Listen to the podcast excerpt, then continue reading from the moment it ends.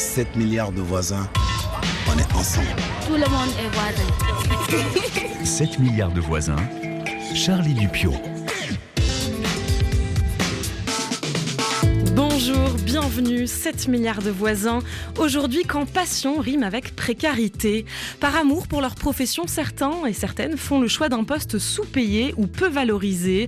Artistes, infirmiers, enseignants et j'en passe.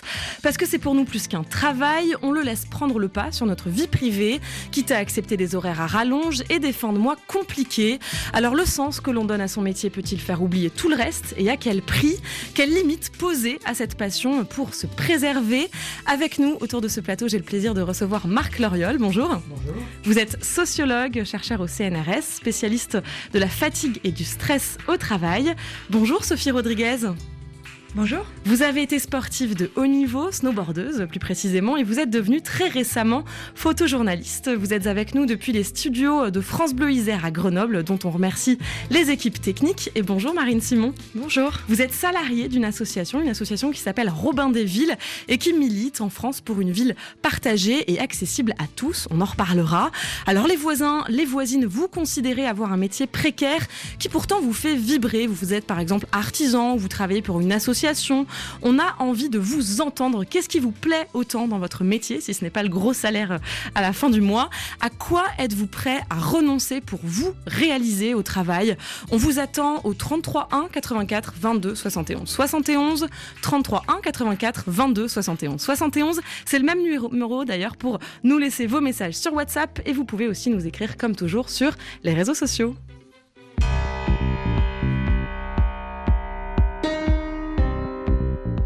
Et je vous lis déjà quelques messages qui nous parviennent sur notre page Facebook. Abdoulaye nous écrit depuis Niamey au Niger. Je suis entrepreneur dans le bâtiment. À chaque fois que je trouve, me trouve sur un chantier, la joie qui m'anime me suffit pour continuer à multiplier mes efforts. L'argent passe au second plan. L'amour que j'ai pour ce métier est l'une des raisons qui me font tenir à la vie. Jérôme est lui à Tsévier, au Togo. Je le cite avant mon cœur penché pour le journalisme. Mais faute d'opportunités, aujourd'hui je fais autre chose sans réelle passion. Je suis enseignant. La raison, la survie. Quand on est pauvre, on finit par accepter tout boulot pourvu qu'il nous permette de subvenir à nos besoins. Alors on a quand même des voisins qui sont enseignants et passionnés par ce métier-là. Et puis je vous lis le message de Didero à Yaoundé au Cameroun. Je suis professeur d'espagnol et j'enseigne parce que c'est ma passion. Être en contact avec mes élèves au quotidien, chanter, s'amuser, c'est mon paradis. Il n'y a pas d'autre motivation pour moi que cette joie de vivre qu'on se transmet avec les élèves dans un pays où il faut le dire, un enseignant touche moins de 500 euros par mois. Mon salaire, c'est la satisfaction que j'éprouve quand je vois mes élèves réussir. 7 milliards de voisins. Et aujourd'hui, on dit quoi? J'ai travaillé pendant plusieurs années dans, des associations et des ONG comme euh, chargée de mission euh, sur des questions en lien avec les droits de l'homme. Comme c'est une passion, on va être un peu prêt à tout. Donc c'est-à-dire que euh, même si on a fait de longues études, on va accepter de faire des années de stage. Donc les stages, c'est vraiment presque pas rémunéré. On va accepter de faire ce qu'on appelle en France le service civique. C'est un petit peu plus rémunéré que le stage, mais c'est presque pas rémunéré. Et ça pendant des années, parce qu'en fait on se dit pour réussir à, avoir une place dans le monde des ONG, dans le monde des associations, pour pouvoir réussir à changer les choses, je dois tout accepter. Et donc, je dois accepter d'avoir un emploi précaire, d'avoir des conditions qui ne reflètent pas du tout la réalité de notre travail. Mais en fait, on est dans ce métier-là par euh, passion. Et donc, on a un peu du mal à faire la différence entre c'est juste un travail, donc c'est ce qui m'aide à payer les factures, c'est euh, euh, je prends des vacances, je pars à telle heure, et le fait que, bah non, en fait, on est là parce que on croit à ce qu'on fait, mais malgré tout, c'est une question qu'on garde toujours en tête. Est-ce que ça vaut le coup? Est-ce que ça vaut le coup? Témoignage d'Elsa, qui a la trentaine et qui travaille dans le milieu associatif. Un témoignage, Marc Loriol, qui illustre un certain nombre de problématiques quand on parle de la passion au travail. Alors absolument, effectivement, dans son témoignage, on voit bien la question de la mise en, relation, du, comme aussi les témoignages que j'ai cités avant, du, salaire euh, face à l'intérêt, à euh, la beauté, à euh, la mission qu'on se donne et, qu'on fait. Dans le milieu associatif, il y a souvent aussi des gens qui font ces activités-là en tant que bénévoles. Et donc, il y a aussi cette idée que finalement, on pourrait avoir le sentiment d'être payé à faire ce que l'on aime, ce qui met une pression supplémentaire. sur les personnes. Et après, la question de est-ce que ça vaut le coup Ça vaut le coup et c'est un élément très, très important parce que la passion est quelque chose d'assez paradoxal parce que d'un côté, il y a un élément d'épanouissement personnel, de réalisation de, de soi, de, de, fait de creuser quelque chose qu'on aurait profondément ancré en soi et en même temps, c'est extrêmement social, la passion. C'est-à-dire que être passionné tout seul avec des gens qui ne le sont pas ou qui ne le sont pas par la même chose, c'est très compliqué. Et donc, il y a cette dimension euh, sociale qui est que on s'intéresse puis on se passionne pour un sujet parce que on a rencontré des personnes qui euh, partageaient cet intérêt euh, et cette passion, et on se sent bien dans un milieu où cette passion est développée parce que on a des personnes qui sont aussi dans le même état d'esprit. Et donc, il y a cette dimension paradoxale. Et est-ce que ça vaut la peine dès lors qu'on se rend compte que finalement, peut-être que ce pourquoi on s'est engagé, voire sacrifié, ce n'est pas tout à fait ce que fait l'association dans laquelle on se trouve, euh, ou euh, que les collègues n'ont pas forcément euh, la même façon de, voir l'objectif du travail? Là, effectivement, il y a une remise en cause, et du coup, les sacrifices qu'on a faits ne sont plus du tout les sacrifices acceptés, légers, etc. C'est pour ça qu'il faut se poser la question au quotidien aussi de son travail. Alors, il faut se poser la question, mais c'est pas une question qu'on doit se poser tout seul, que si on se la pose tout seul, on se fragilise, parce que cette passion, c'est une construction collective. Et que si on n'est pas dans un milieu qui nourrit, entretient, récompense en quelque sorte cette passion par des euh, euh, réalisations euh, concrètes qui montrent qu'on ne fait pas ça pour rien, mais qu'on le fait parce qu'on arrive à quelque chose, quelque chose de positif, quelque chose qui a du sens. si on n'a pas tout ça, effectivement, très rapidement, on se pose la question de est-ce que ça vaut la peine? Et on parle de passion, on pourrait aussi parler de vocation, d'engagement, de sens, finalement. Est-ce que certains métiers sont plus concernés que d'autres le terme passion, comme je l'ai dit, il est euh, curieux parce que euh, il associe euh, un épanouissement très personnel. Donc on retrouve dans les métiers où souvent où il y a l'idée de remplir une mission qui est qu'on voit comme la sienne, ou l'idée aussi finalement de se réaliser en tant qu'individu. C'est les milieux sportifs. On a une des invités qui est issue de ce milieu sportif, les milieux créatifs, où l'artiste est vu comme celui qui va réaliser une œuvre qui lui est propre. il y a aussi les milieux associatifs par rapport à l'idée d'une cause une cause à laquelle on adhérerait personnellement euh, très fortement. Euh, il y a aussi, euh, ça a été évoqué dans les témoignages que vous avez lus, le milieu artisanal, parce que là aussi, en tant que petit employeur, artisan, il y a cette idée de réalisation en partie personnelle. C'est son entreprise et c'est son œuvre. On voit ce qu'on a réalisé. Les clients peuvent vous renvoyer l'image de, de la beauté de ce qui ou de l'utilité de ce qui a été réalisé. Les milieux aussi de nouvelles technologies de l'information de la communication. tous les métiers finalement, vous avez aussi évoqué le métier d'enseignant, qui est un métier qui a aussi une dimension personnelle importante, parce que l'enseignant, c'est celui qui a une relation personnelle avec ses élèves, et on dit souvent que le bon enseignant, c'est celui qui a le bon contact, parce qu'il a le charisme, quelque chose qui serait personnel, et le mauvais enseignant, c'est celui qui ne sait pas tenir sa classe, ou qui ne sait pas passionner ses élèves parce que lui-même ne serait pas passionné. Et c'est un métier pour lequel on parle de vocation aussi. Alors, la vocation, alors c'est une question que, que, je me suis posée, c'est pourquoi, parce que je travaille beaucoup avec les infirmières et les policiers, et elles ne traitent jamais euh, de leur travail sous le registre de la passion, sous le vocabulaire de la passion. Elle parle de vocation, euh, notamment les, infirmières. Elle parle d'intérêt. Elle parle de métiers dans lesquels ils sont très engagés. Alors, une des applications, c'est peut-être l'objet. C'est-à-dire que c'est difficile de dire qu'on est passionné par euh, des gens qui sont malades ou mourants. C'est difficile de dire qu'on est passionné par euh, la délinquance et les crimes qui sont commis quand on est policier. Donc, il y a cet aspect d'objet. Mais il y a aussi une autre dimension qui est que dans le travail infirmier, encore plus dans le travail policier, il y a une réalisation qui est vue comme beaucoup plus collective. Euh, quand les policiers interviennent, c'est un équipage de trois policiers en général, et euh, l'efficacité du travail dépend de la cohésion du groupe, le partage de, de, de, façon de voir ce qu'est le travail policier. Pareil à l'hôpital, on se réfère au métier d'infirmière, beaucoup plus qu'à une réalisation très personnelle. Donc c'est pour ça qu'on va parler ici plus d'engagement euh, ou d'intérêt que, que, de passion. Donc les mots ont un sens et révèlent finalement un certain nombre de tensions qui sont propres à, chacun des métiers. Sophie Rodriguez, vous, vous avez toujours érigé la passion comme euh, un critère important euh, dans votre carrière. Et d'abord, vous avez été sportive euh, de haut niveau, vous avez été snowboardeuse plusieurs années. Oui, effectivement, euh, c'est par euh, par pure passion que, que je suis arrivée dans le dans le sport de haut niveau.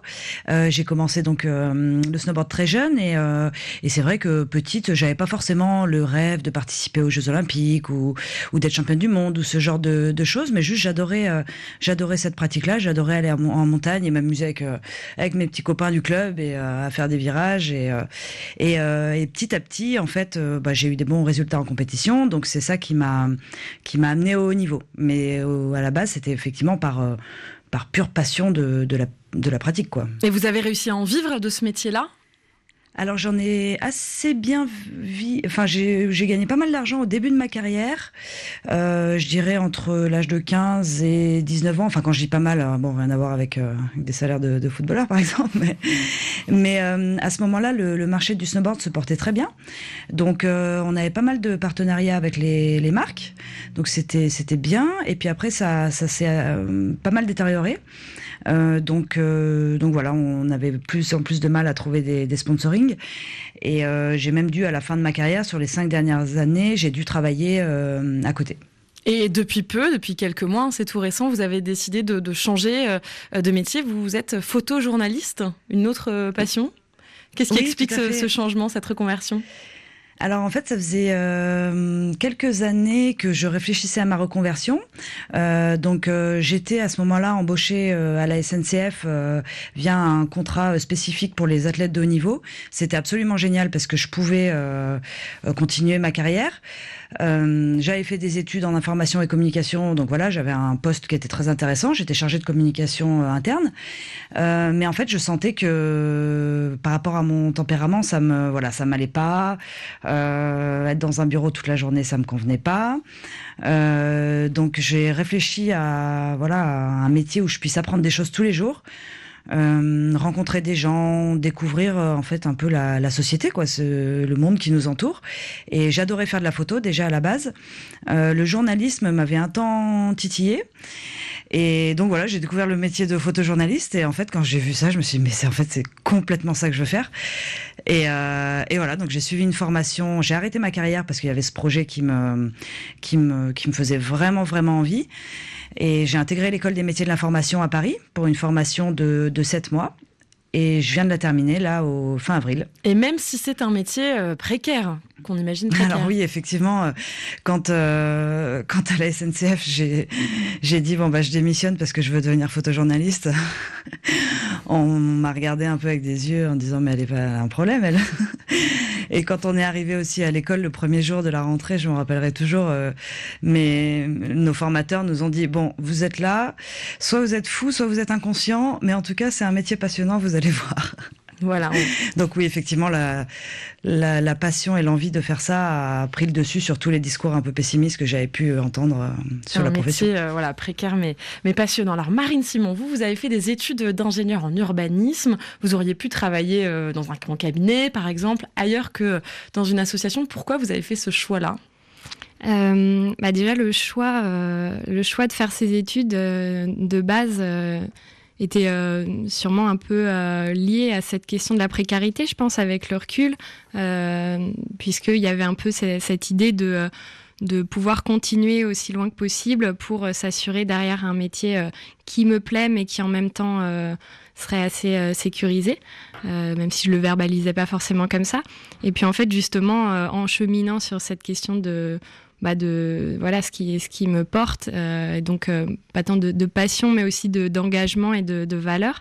Euh, bah, en fait j'ai préféré faire le, le choix de, de de travailler et de gagner ma vie avec une activité qui bah, qui irait dans le sens d'un d'un changement de société qui euh, qui, moi me convient et, euh, et en tout cas ne pas mettre à contribution mes mes connaissances mes savoir-faire euh, euh, bah, au profit d'un système euh, capitaliste. Enfin, dans, le monde de l'urban, de, de l'urbanisme en particulier, voilà, de, de rentrer dans une logique de, euh, bah, de euh, promotion immobilière, euh, etc. Et euh, d'avoir quelque chose de très euh, euh, très descendant dans, euh, dans les projets urbains aujourd'hui. Euh, donc euh, voilà, j'avais quelque chose en fait dans ce, dans ce domaine qui moi me me parle. Enfin voilà, j'avais envie, voilà, j'étais, j'avais vraiment envie de, de, travailler dans ce milieu qui est l'urbain, la ville et tout ce qu'elle représente en fait aussi comme bah, comme support de, de vie politique et, et, en tout cas justement de ne pas de ne pas cautionner en fait la manière dont aujourd'hui le, le, monde urbanistique est, est pensé et mis mis en pratique. Alors quand on travaille dans le monde associatif, euh, on est souvent euh, peu rémunéré. Ça peut être un SMIC, hein, un salaire euh, minimum, un peu plus de 1100 euros par mois. Comment votre famille, comment votre entourage a vu ce choix que vous avez fait? La, pour mon entourage, disons plutôt amical, je pense que le, choix était assez évident parce que ça, faisait, ça faisait sens par rapport aussi à mes engagements personnels et à mes valeurs. Euh, dans la famille, ça a pu être un peu plus une, surprise, un, étonnement, euh, justement du fait de cette, euh, de cette précarité qui, euh, qui faisait peur en fait pour, pour eux.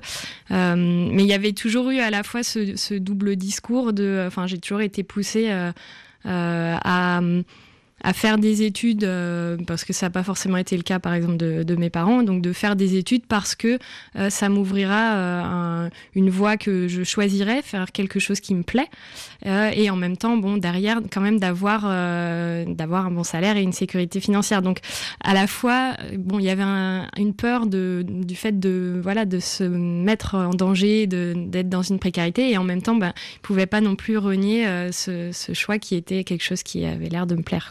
Les voisins, les voisines, vous êtes nombreux à réagir et je vous propose d'écouter quelques ressentis recueillis sur notre boîte vocale WhatsApp. Bonjour à tous les voisins et les voisines. Je m'appelle Louis Didier. Je suis journaliste. Ça fait cinq ans que je suis dans le métier. Eh bien, le journalisme pour moi, c'est une passion. C'est euh, un moment de joie que je passe tous les jours au micro lorsque je suis en train de m'entretenir avec les auditeurs, lorsque je présente mes émissions. Eh bien, pour moi, c'est la joie. Donc, l'argent n'est pas vraiment la priorité. Ma priorité, c'est d'abord de sentir que je suis utile à ma communauté. Merci. Euh, bonjour, je m'appelle Maria Imperio Arenas González. Je suis colombienne.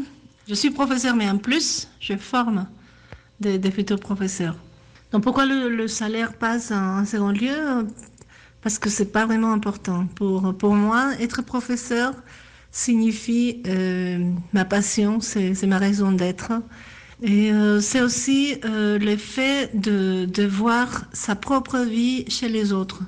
Quand je vois un étudiant qui commence le stage, je me vois en tant que stagiaire. Donc je trouve que, que le métier de professeur nous permet d'aller au-delà de la simple vie individuelle. C'est un peu comme ça que je vois le métier d'enseignant.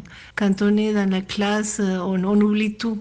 J'oublie mes problèmes, mes angoisses, tout, tout, tout, absolument. Je, je ferme la porte et tout reste à l'extérieur.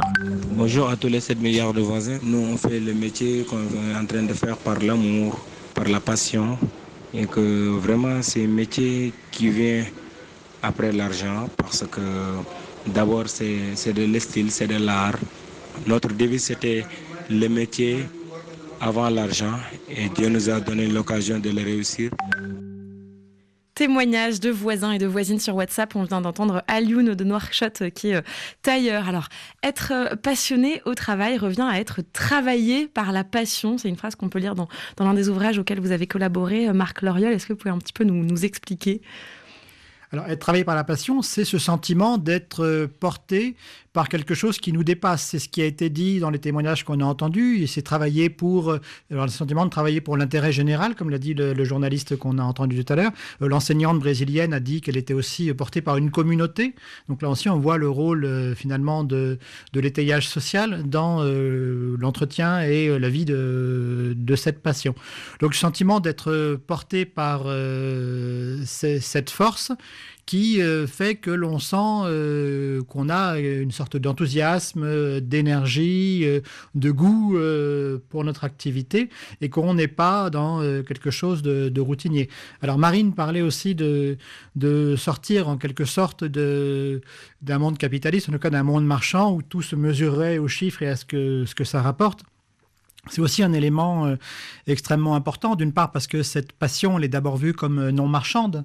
Euh, c'est euh, pas pour euh, gagner beaucoup d'argent qu'on fait ça, mais c'est pour réaliser quelque chose qu'on, une cause à laquelle on croit ou va donner à une, une activité qui nous plaît et qui nous intéresse très fortement, mais avec toujours le, le risque de, de, devoir tenir compte quand même de, de ces, ces aspects-là.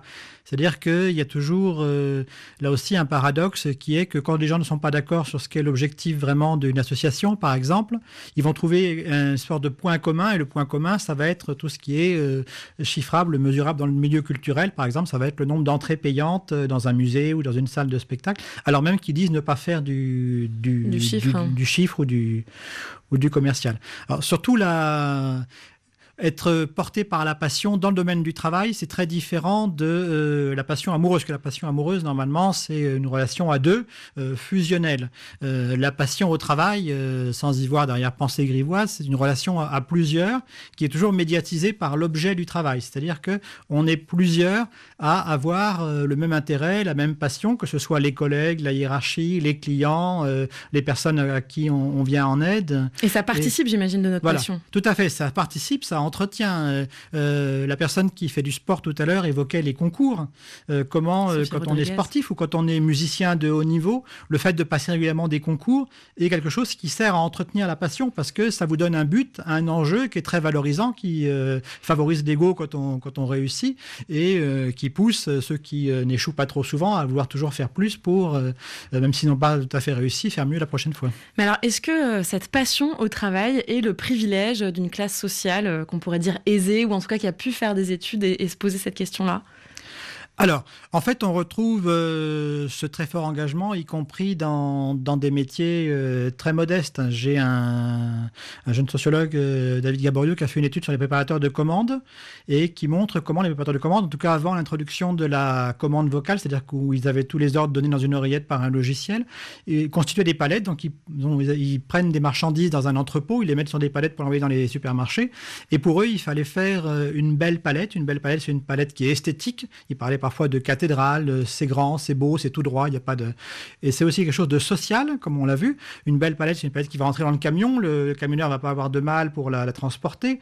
Euh, une belle palette, c'est aussi celle que qui va pouvoir être déballée sans que les produits soient mis dans le magasin. Donc il y a une, un rôle d'utilisation. On pense aux autres, à ce que son travail va permettre de faire pour les autres, et aussi une dimension ludique, c'est-à-dire euh, les gens comparaient ça au Tetris. Donc même dans les métiers très modestes, effectivement, on peut retrouver cet intérêt-là, à condition, et là, soit j'ai pris cet exemple-là, que l'organisation du travail n'étouffe pas cette possibilité de développer euh, sa créativité et réaliser. son savoir-faire. Quand on a mis les commandes vocales, les préparateurs de commandes ne pouvaient plus faire des belles palettes parce qu'ils obéissaient à un logiciel et leur travail perdait tout sens, en plus d'avoir euh, une, une activité beaucoup plus intense qui leur faisait mal au dos, mal au bras. Ils avaient une activité qui perdait du sens, d'où euh, de- euh, des gens qui étaient usés en, en quelques années. Là. Cette question de, il y, a- il y a un lien entre la réussite et, et la passion qui est complexe, puisque dans tous les métiers de, dits de passion, les métiers sportifs, les métiers artistiques, notamment ceux qui sont les plus exigeants, où il y a de la concurrence, j'évoquais les métiers sportifs, les, musiciens de, haut niveau, on dit souvent que euh, si on n'est pas passionné, on ne peut pas tenir, parce que euh, tous les sacrifices que l'on fait, euh, les efforts, parfois douloureux, hein, quand il faut répéter son violon pendant des heures, ou quand il faut s'entraîner une activité physique tous les jours, il y a y compris une partie de, douleur qui, entre en compte, il faut dépasser cette douleur. Donc ces efforts, on ne peut les faire que si on aurait cette passion. En même temps, Et puis la cette- réussite dépend de cette passion, voilà. en fait. La réussite dépend de la passion. En même temps, euh, la passion dépend aussi un peu de, de la réussite parce que si on n'arrête pas d'échouer, au bout d'un moment, la passion s'épuise. Si on ne gagne jamais les concours, euh, si on n'arrive jamais à réaliser euh, sa passion et si on a toujours des bâtons dans les roues qui nous sont mis ou des contraintes économiques euh, qui sont impossibles à dépasser, on a effectivement ce problème-là. Du coup, il y a un lien. Alors, il est assez indirect, mais il y a un lien effectivement entre l'origine sociale. Je vous parlais du diplôme. Le diplôme offre effectivement une certaine sécurité. Il y a aussi des ressources économiques, des travaux qui ont été menés auprès d'acteurs ou d'artistes plasticiens par des collègues qui ont participé à l'ouvrage sur le travail passionné que vous avez mentionné, montre très bien que, par exemple, le fait d'avoir des parents qui vous soutiennent financièrement ou d'avoir un conjoint qui vous soutient financièrement, pour des artistes, c'est un élément qui permet de se consacrer à son art, même si au début il ne rapporte pas beaucoup, et de continuer à développer sa passion, même si on n'arrive pas forcément à vivre. Donc il y a aussi une dimension effectivement sociale, mais c'est pas la seule. Sophie euh, Rodriguez, vous venez de vous lancer euh, en tant que photojournaliste. Euh, alors pour l'instant, vous ne tirez pas forcément beaucoup de revenus de cette activité. quelles sont les difficultés auxquelles vous faites face dans cette reconversion? Alors, ce qui est difficile, c'est qu'en fait, euh, souvent les gens pensent que euh, on est toute la journée dehors à faire des photos. En fait, euh, le rythme de travail est bien est bien différent. On passe énormément de temps à préparer les sujets, à les trouver déjà les idées, parce que trouver des idées de sujets c'est c'est pas donné. Et et ensuite, en fait, il faut énormément de temps pour construire un sujet, pour le réaliser. Et une fois qu'on en est là, eh ben le plus dur arrive, c'est-à-dire arriver à le vendre, donc envoyer des mails, des mails, euh, voilà, avec euh, souvent un taux de réponse qui est très très faible. Euh, et puis quand on a la joie bah, de réussir à vendre un, sujet, il y a aussi bah, arriver à être payé en temps et en heure, ce qui est quand même un, un souci en tant que pigiste. C'est difficile ouais, de se faire payer, et puis j'imagine que vous avez dû aussi investir dans du matériel photographique. Oui, oui, effectivement. Pour l'instant, je je gagne pas d'argent par mon activité parce que bon, c'est inhérent à tout début début d'activité, hein, j'imagine. Mais euh, j'ai besoin de, de m'équiper en photo, voilà, d'acheter des flashs, d'acheter des objectifs, euh, euh, de me faire un bureau chez moi. Enfin, voilà. Les voisins, les voisines, on vous attend hein, au standard. Vous nous appelez au 33 1 84 22 71 71 et on va accueillir un voisin tout de suite. 7 milliards de voisins. Nous avons maintenant une lucane. Voisins, voisines on est ensemble. Et puis on va se parler, on va se dire la vérité. Bonjour Armel. Bonjour. Vous êtes à Brazzaville, Armel. Euh, merci euh, pour votre participation. On vous écoute. Bien, euh, je suis hôtelier, je travaille à Brazza. Et dans mon travail, je découvre beaucoup de choses. Déjà, ce qui est bien dans mon travail, c'est qu'il y a toujours des rencontres avec euh, des, voisins du, monde entier. Là où je travaille, il y a une conférence, il y a un, centre de conférence euh, international. Et donc, nous accueillons des gens de plusieurs nationalités, de plusieurs cultures, de plusieurs horizons. Et cela m'aide à découvrir beaucoup d'autres choses. Et en dehors de cela, il y a ceux aussi qui sont de la ville, qui sont de notre pays, qui viennent.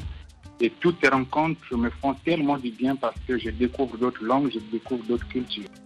Hmm. C'est ce qui, m'aide vraiment à, me maintenir dans ce travail parce que euh, au-delà de cela, il y a un peu d'amertume du fait que dans notre travail, les patrons, les promoteurs, les PDG, ils vous reçoivent avec un sourire, mais très vite vous êtes rattrapé par le stress parce que finalement, vous devenez comme des gens qui avaient mendié du travail et vous subissez beaucoup de comportements pas tellement bien de la part des, propriétaires de ces établissements.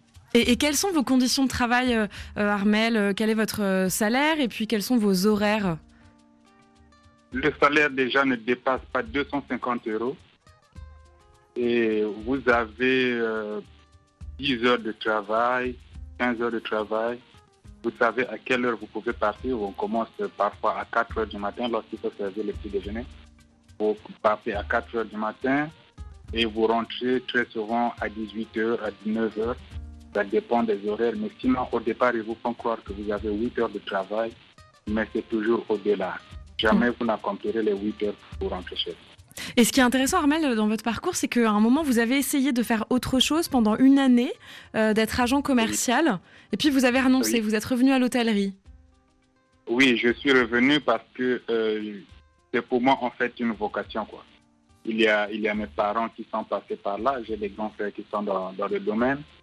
Et mes parents également, ma mère a été avec des anthropologues avec qui j'ai eu à travailler aussi pendant quelques temps.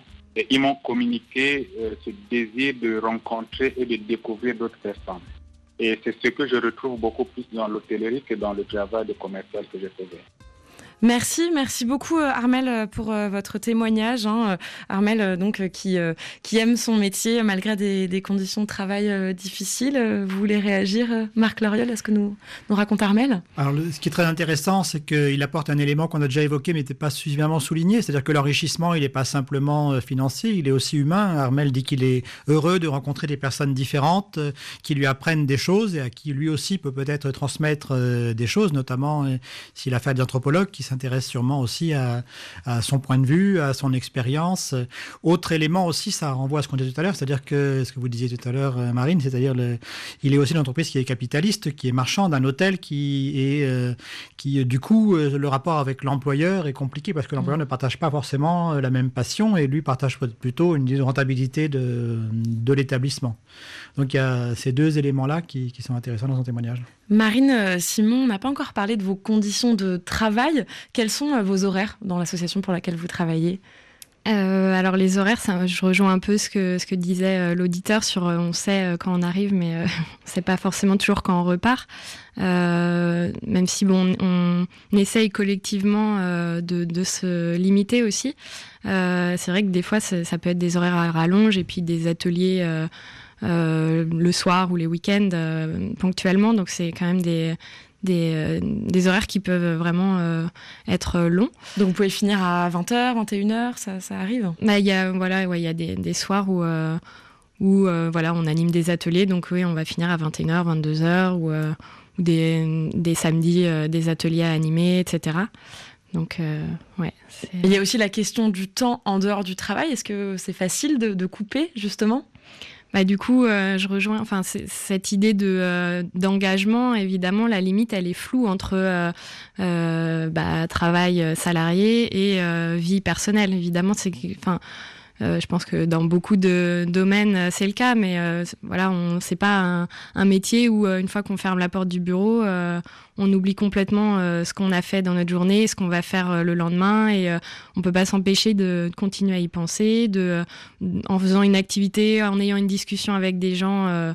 Euh, dans notre vie personnelle, bah, de le rattacher à ce qu'on fait, à se dire ah, ça pourrait être une idée pour euh, telle ou telle euh, activité, etc. Donc ouais, les limites sont assez floues et on peut très vite bah, continuer constamment d'être en fait en train de travailler sans, sans, y être. Drôle de vie que celle de ceux qui essayent de fermer les yeux sur leur fin de mois par passion, par engagement. Chanson sur ma drôle de vie, c'est tout de suite sur RFI quand Véronique Sanson reprend ses classiques avec Vianney.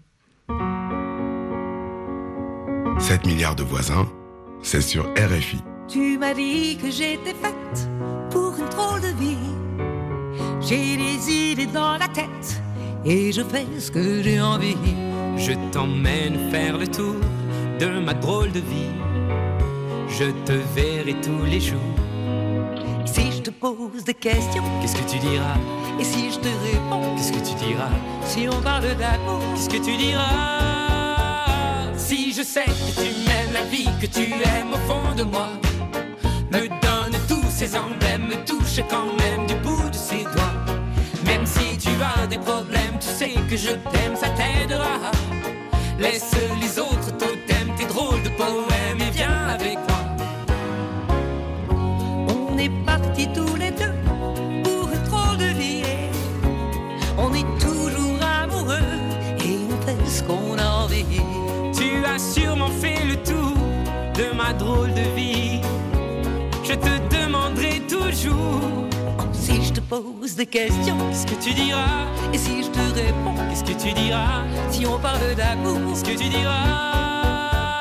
Et si je sais que tu m'aimes la vie, que tu aimes au fond de moi, me donne tous ces emblèmes, me touche quand même du bout de ses doigts.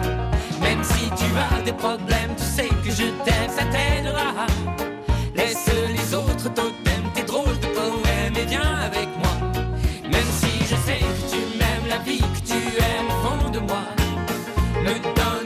ces emblèmes, me touche quand même du bout de ses doigts. Même si tu as des problèmes,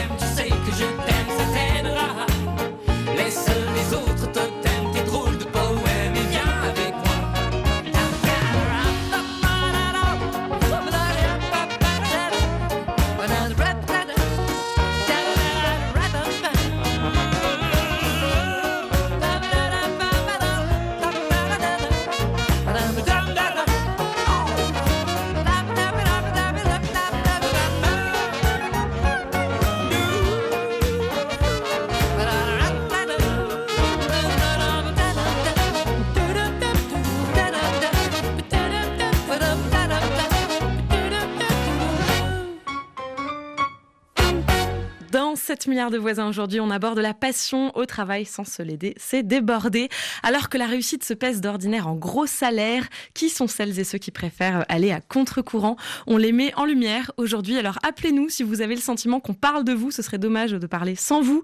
On vous attend 33 1 84 22 71 71 et nous accueillons euh, tout de suite euh, un voisin, Léonce, euh, qui est à Cotonou. Bonjour Léonce. Bonjour, Charlie. Alors vous, vous travaillez dans l'associatif, vous êtes même ce qu'on pourrait appeler un entrepreneur euh, associatif. Euh, Alors est-ce que vous pouvez un petit peu nous raconter peut-être déjà votre, votre projet? Euh, Exactement, je suis un entrepreneur associatif, promoteur d'un centre appelé Espace Wakanda, euh, un centre de coworking et de d'éco-bricolage.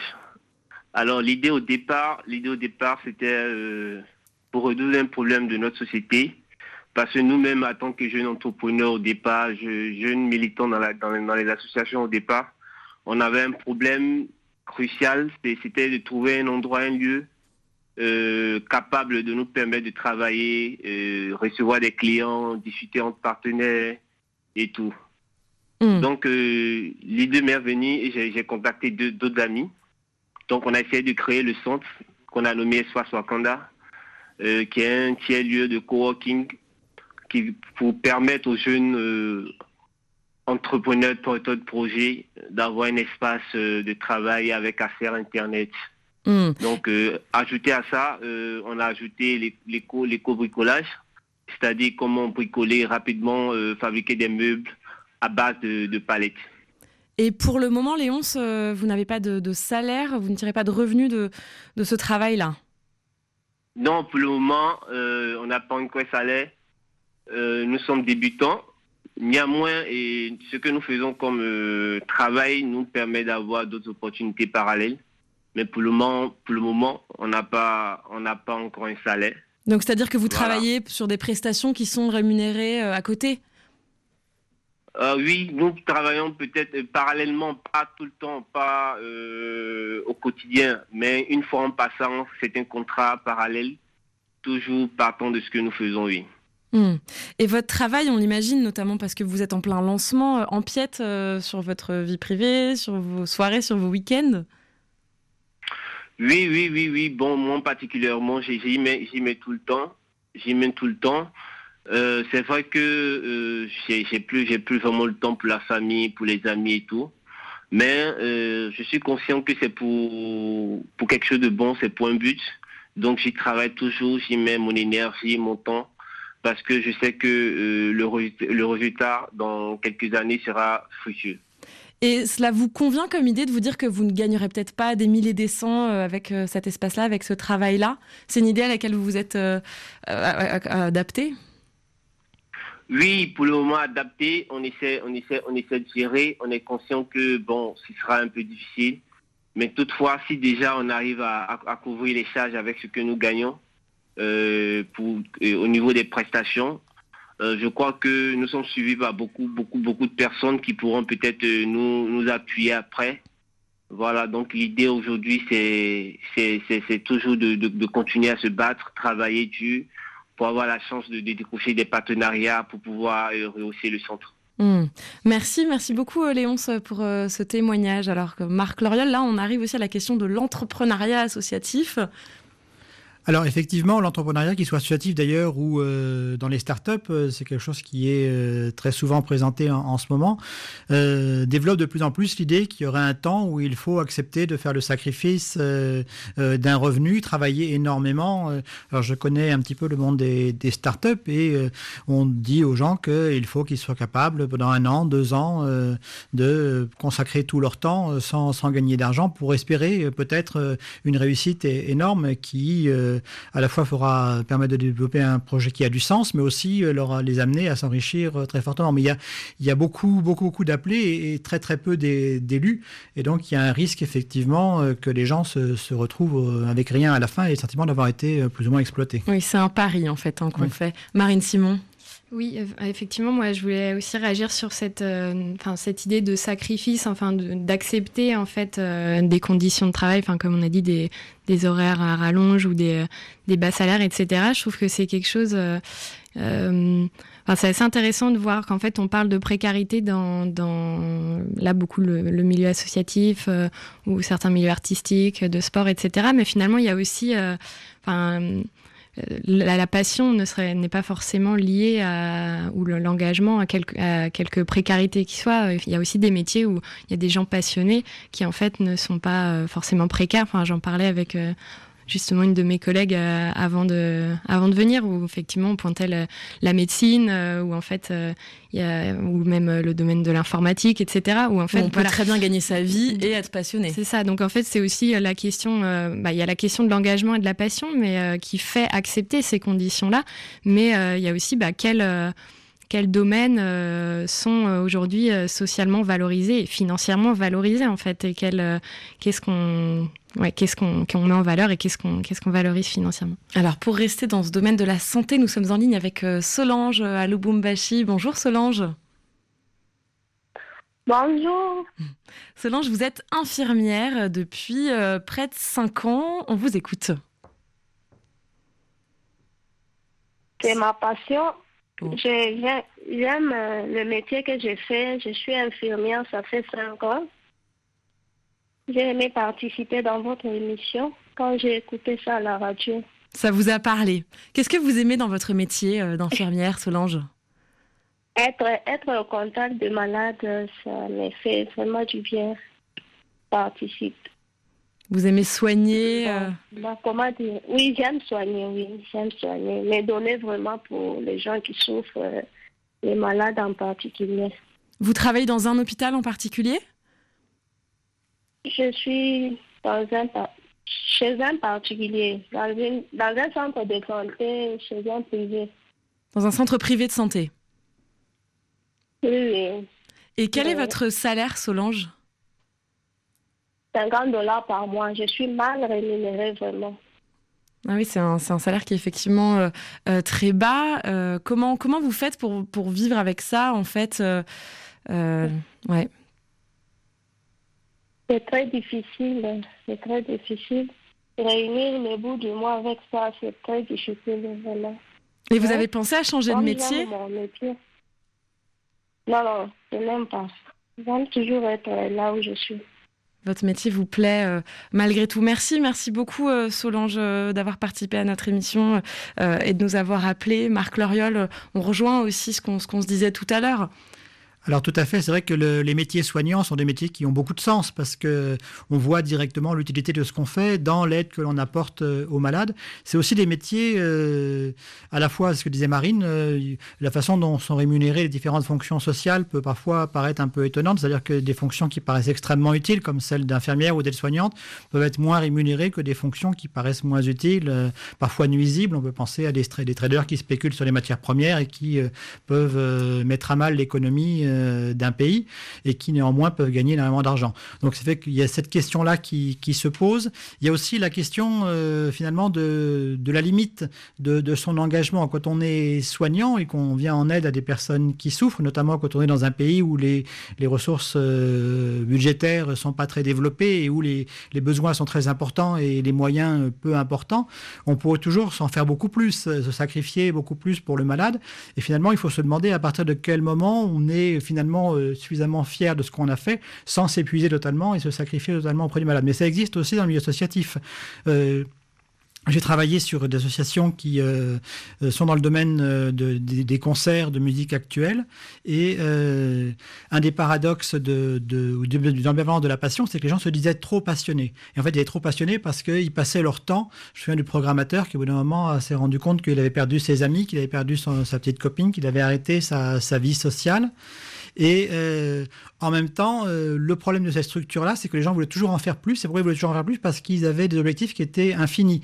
Il fallait à la fois faire de l'artistique, trouver des concerts euh, créatifs, des groupes qui apportent quelque chose de nouveau dans la musique, de la culture, c'est-à-dire faire venir des publics qui ne sont pas habitués à voir ce genre de musique à découvrir des nouveaux types musicaux, du social, en faisant venir des jeunes dans des, des, lieux de culture pour les sortir de leur milieu social d'origine, de l'animation socioculturelle aussi en faisant travailler des groupes amateurs et des groupes professionnels, donc un tas d'objectifs extrêmement valorisants, mais qui sont pratiquement impossibles à aller tous en même temps, parce que parfois ils rentrent même en contradiction les uns avec les autres. Si on veut être très professionnel et faire découvrir euh, des musiques pointues, on forcément se coupe de certains types de, de public, par exemple. Donc dans cette structure-là, euh, les gens étaient jamais totalement satisfaits de ce qu'ils faisaient, et donc du coup, j'ai toujours en faire plus pour être enfin euh, satisfait de ce qu'ils faisaient. Et euh, finalement, ils se rendaient compte qu'ils n'arrivaient plus à trouver d'équilibre entre leur vie personnelle qui était sacrifiée et leur vie professionnelle, parce que justement, ils étaient à courir après un idéal qu'ils n'arrivaient Et, et jamais à c'est l'idée hein, que vous soulignez que, que la passion en fait peut se retourner contre le travailleur. Et puis voilà, c'est une autre vision de la réussite qui certes n'est pas financière, mais qui peut être aussi euh, euh, dangereuse. Alors euh, Sophie Rodriguez, j'aimerais vous demander à vous comment euh, vous faites pour vous protéger en fait de votre passion? Est-ce que vous fixez des, des garde-fous en fait à cette passion-là? Alors effectivement, euh, je pense que là, on pourrait, s'il y a un magazine qui m'appelle et qui me dit, euh, on t'envoie à l'autre bout du monde pour faire un reportage, euh, mais on ne te paye pas, je serais tentée d'accepter. mais, euh, mais en fait, il faut toujours penser que bah, pour pouvoir euh, durer dans le métier et pour pouvoir euh, eh ben, continuer euh, sa passion le plus longtemps possible, il faut, voilà, il faut avoir des réactions qui permettent bah, de, pérenniser un peu ça. Donc si, si on accepte des choses trop mal payées ou voire pas payées du tout, on dégrade de fait le, voilà, le, métier et, peut-être que plus tard on pourra plus, plus continuer à exercer notre passion. Quoi. Donc c'est vrai que j'essaye de, de garder ça en tête, que c'est un, c'est une passion, mais voilà, c'est ce qui va quand même me faire, euh, me faire manger et me faire avoir, euh, avoir un logement. Donc, euh, donc faut essayer de garder Continuer à voir ça comme un business. travail en fait. Ouais, ouais, même si c'est un peu délicat et même dans le milieu du sport, j'ai toujours eu du mal à considérer ça comme un métier. Mais il y a quand même une part de business effectivement qu'il faut pas négliger si on veut pouvoir euh, continuer à vivre de sa passion. Ouais. Et Marine Simon, euh, vous, quelles limites vous vous posez? Est-ce que vous essayez de garder un certain équilibre entre vie professionnelle, vie personnelle? Euh, oui, enfin après il y a les, ces limites personnelles qu'on qu'on peut se mettre. euh, Enfin, ça, ça s'entend, mais moi je suis justement, je, me- enfin, je trouve que c'est aussi reposer des cadres collectifs. Euh, et que ce soit pas euh, parce que c'est très difficile en fait de, de se dire que euh, ben les limites ça à soi de se les poser. C'est enfin ça nous met face à effectivement le pourquoi on fait ça. Il y a un sens dans, dans notre action. Donc effectivement on a toujours envie de mieux faire parce que sinon si on perd en plus le sens de ce qu'on fait on, s'y perd. Mais donc oui il y a y a quand même une nécessité de reposer un cadre et et d'en parler peut-être avec des collègues euh d'en parler euh, de euh, bah, de s'organiser collectivement aussi. Enfin en tout cas je parle pour le milieu associatif. Je sais que oui il y a des, limites qui, sont compliquées à poser et il y a des conditions de travail compliquées. Mais c'est aussi en fait re-questionner bah, qu'est-ce que euh, qu'est-ce qui est euh, la, cause en fait de, de ce truc-là? Il y a, le flou qui est qu'en tant que salarié on est aussi en quelque sorte enfin c'est le fait qu'on travaille qui fait qu'on a de l'argent. On cherche nous-mêmes notre argent. Parfois même des salariés se, versent leur propre salaire. Enfin c'est un cadre assez euh, particulier qui met cette pression aussi. Mais voilà d'une manière générale il y a il y a bah voilà pourquoi on doit travailler autant c'est parce qu'il y a la fin des contrats aidés c'est parce que les subventions publiques sont de plus en plus faibles parce qu'en fait il n'y a pas de, de Voilà, c'est financement de expliquer aussi fonctionnement cette, précarité, ces horaires à rallonge. Euh, Marc Loriol, le, le mot de la fin en quelques dizaines de secondes. Euh, un petit message peut-être pour les voisins qui nous écoutent, qui sont passionnés par leur travail, peut-être de faire attention. euh, Alors effectivement, comme vient de le dire euh, Marine, c'est extrêmement important de se rendre compte que la passion, euh, c'est quelque chose qui est vécu collectivement. Et donc, euh, si euh, on ne discute pas avec euh, ses collègues, si on ne cherche pas à vraiment définir quel est le, ce pourquoi on se, on se motive, ce pourquoi on, on est prêt à faire quelques sacrifices, euh, on risque soit de, de perdre cette passion, soit de s'y perdre, c'est-à-dire euh, Mm. de vouloir faire trop de choses et finalement de ne plus avoir le temps d'avoir une vie voilà, à côté. cette passion qui peut nous ronger. Merci à vous, Marc Loriol, Sophie Rodriguez, Marine Simon. Merci à toute l'équipe de 7 milliards de voisins, Sophie Janin, Sigrid Azerwal, Cécile Lavolo, Elsa Olaizola, Philippe Gaillou. Et merci à vous, bien sûr, les voisins et les voisines. On se retrouve demain pour des banlieues.